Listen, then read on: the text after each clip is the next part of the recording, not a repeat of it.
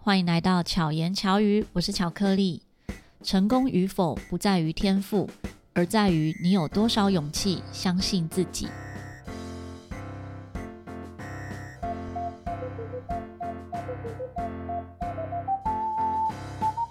现在的时间是五月一号晚上十一点二十七分，我位于澎湖的马公。其实这一集呢，在我出发澎湖之前，也就是今天的白天，在家里我准备要去搭飞机之前录好了。但是到澎湖剪辑的时候，发现，哎，我觉得讲的不好，所以决定重新录制，重新分享我想要讲的，可能会再更完整一点。也很感谢我的隐形制作人。应该算是监督，就是我老公小雨呢，他在旁边有听到我说，我说啊，我觉得我这一集好像讲不是很好诶，他说对，不是很好。于是现在在澎湖的民宿里面呢，来录制这一集。这集的主题是在 IG 的限动中征求大家，诶，有没有想要听什么主题？其中一位也是 Podcaster 孔方兄，诶，我其实不知道他想不想被知道，诶，孔方兄留言说：“你想跟二十五岁的自己说些什么？”我不知道大家有没有听过刘若英的一首歌《给十五岁的自己》。我在教学的乐曲中呢，每一个班级几乎都会学到这一首歌。可能在适合的阶段的时候，都会学到这一首乐曲。那每一次教到这一首歌，讲解乐曲的时候，其实不自觉就会落泪。真的不是故意要哭啊，还是什么？但是就是在那一个时刻，会想到那个时候的自己。十五岁的时候，大家还记得自己在做什么吗？也许听众很年轻，离十五岁不远。十五岁的时候，有很多很深刻的记忆。那个时候，对于自己很彷徨，知道自己可能，嗯，高中就要开始工作，所以思考着我要选择怎么样的学校，我要选择怎么样的科系，才能够一边读书一边工作。那我的未来要赚多少钱，才能够帮助家里还债？或者支付我自己的学费。当时的我，现在回想起来，觉得当时的我可能还蛮成熟的，想得还蛮远的。反而现在想的没那么远。不管是十五岁的自己，还是二十五岁的我，我觉得都经历着蛮多辛苦的事情。可是，在那个当下，并不觉得辛苦，就好比爬山。我们在爬山的时候，可能你正在走的过程，就像之前分享板机大众走，每一次要上山坡，像今年的板机大众走，从板桥走到基隆，然后还要再爬两座小山，在山坡底下看着山那个山坡的时候，好想放弃哦。然后正在走，正在走，也就觉得每一步都觉得啊，我好想要结束，很想要放弃，很想要去搭公车。可是走着走着，完成了之后，就觉得好像又可以再挑战下一座小山。那更何况是喜欢登山的人，在看一些美丽的风景，可能不一定是比多高，而是在不同的环境、不同的山、不同的。景色中都会感受到那个美好，可是你在登山的过程，可能不一定是觉得很美好的，也许有人是很乐于其中啊，所以每个人的状态是不一样的。那在生活中，我觉得也是像这种感觉，我们正在努力、正在辛苦的时候，我自己是没什么感觉的，有时候是回头看才发现，哎，原来我完成了。哦，我做了这些事情啊，这样子。二十五岁的时候呢，我教学也教了一段时间。那因为我很喜欢陶笛的合奏，所以成立的陶笛乐团——鲁巴头陶笛音乐艺术乐团。那也很想要让更多人认识陶笛，因为那个时候的陶笛专卖店大部分都只有卖同一个厂牌的陶笛，比较少是各个厂牌的陶笛都有贩售。于是决定开一间陶笛专卖店，就跟朋友合伙一起开一间乐器行。一开始是各种乐器都有贩售，也因为各种乐器都有贩售，我就必须要了解各种乐器，好比二胡，好比中国笛，好，就各种乐器真的都有。后来又觉得这样实在太复杂了，最后就收束成以陶笛和吉他为主。那也因为开店有更多的责任，以及背负着。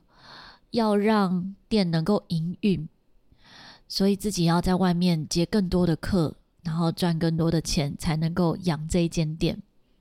开乐器行其实是不能赚钱的，不太能赚什么大钱。大概营业了三年多才打平，是打平哦，不是真的赚钱。所以真的是蛮辛苦的。会做这些事情，完全就是自己喜欢。那同时也举办一些大大小小的活动，我自己很喜欢人跟人在一起的这种感觉，所以就办了很多的活动。在那个当下呢，有一些朋友会觉得啊，你怎么做那么多不赚钱的事情？你不把这些时间拿来练习，或者是去工作也好，你可以赚更多钱啊！赚了更多钱之后，就可以做更多你想做的事情。可是我常常会思考。我能够活到几岁？我什么时候才能够赚到足够的钱做想做的事情呢？没有人知道吧？不如就现在。所以我一直都是属于活在当下类型的人。我只有现在能够决定我现在要做什么。如果说我决定明天要做什么，可能明天也还是会有变数。但是每一个现在，每一个当下。是最能够把握的，就如同在教学的时候，也常会跟学生分享。有时候学生会问很多不是现在程度的问题，或者担忧自己哪一个部分没有做好，应该怎么样才可以更好。可是很多时候，只要完成这个小小的练习，完成另外一个小小的练习，有很多个练习曲累积。最后，你就能够完成你想完成的大的乐曲。套在我的生活中，我觉得也是这样。我并没有很远大的目标，我是完成了很多想做的事情。这些想做的事情，在当下来讲，可能微不足道。就好比在医院义演，一开始只是想要分享音乐，想要跟这一群。病童们，这一群病友们，希望他们在医院的过程呢，也能够很平静的等待，不要有什么悲伤的感觉。所以开始了医院的义演。我唯一能够做的就是坚持，然后不要停下来。所以一直累积了十年，连续十年呢，每周三下午都在医院，都在台大儿童医院。那因为一遇到疫情就暂停了嘛。一开始在台大儿童医院演出的时候，其实有一些朋友也是会觉得我在浪费时间。可是累积了十年之后，我觉得累积了很多个生命故事，这些可能不一定适合分享，但是都是我心中的养分，都是支持我继续走下去的很多的力量。跟能量，所以我想跟二十五岁的自己说什么呢？我真的很感谢他，好好的过好每一天，很认真、很认真的做好当下的每一件事情。那个时候的课非常的满，为了要赚很多的钱，所以最满的课呢是从早上的七点到晚上的十一点。嗯，不对，最晚是有上到晚上十二点，只是如果同一天的话，是从早上七点到晚上十一点，一天的课可以上到十四个小时，没有时间吃饭，每天吃洋芋片，吃洋芋片感觉好像很开心哦，那也是我自己的一种快乐，也许是苦中作乐，但我会在每一个每一件事情上面找到乐趣，找到让我可以持续下去的动力。哪怕是只有一点点也好，就如同洋芋片一样，我即使是没有什么可以有更多开心或期待，但能够吃一包洋芋片就会觉得很开心，就像这样的感觉。有时候跟朋友聊到这些话题的时候，有些朋友会说：“哎呀，自己浪费了好多时间，或者一直在耍废之类的。”其实过去怎么样真的不重要，好好做好现在就好。在练习乐曲的时候也是这样。有些同学会说：“啊，以前都没有好好练习，浪费了很多时间。”不管哪个时候打算要好好的打好基础都不迟。所以在几年前呢，大家很常会在 FB 对自己做新年的期许。当时我的期许就是希望自己可以好好活在当下，做自己喜欢的事情，快乐自在的过日子。我很开心，我现在就有这样的感受。不一定是财富自由才能够拥有自在，自在真的是一种心境。我也觉得跟赚多少钱或者你有多少的物质是完全没有关系的。不知道大家能不能体会我说的呢？你会想跟以前的自己说些什么呢？不管以前的自己是什么样的状态，是很积极的，是很耍废的，是很认真的，还是很捣蛋调皮的，都对现在的自己一定有帮助，都是我们必须要完成的经历和课题。那每个人的功课本来就不一样，也许你的课题是。在很小很小的时候就发生，也有可能是在长很大之后才会遇到。那每个人会遇到瓶颈的阶段也不一样，所以不用跟别人比，只要跟自己比就好了。接着来分享最近的留言，真的很开心可以收到听众的留言。这次留言呢，有在不同的平台收到，其中一位呢是回复善良这一集，他说。今天听的善良这一集，还没想清楚为什么，但觉得有一种松了一口气的感觉。我能够体会这个松一口气的感觉，相信有听善良这一集的朋友，也许有这种感受。再来是回馈一下善良那一集的讨论相当有趣，感觉还可以再深入下去。谢谢你做这个主题。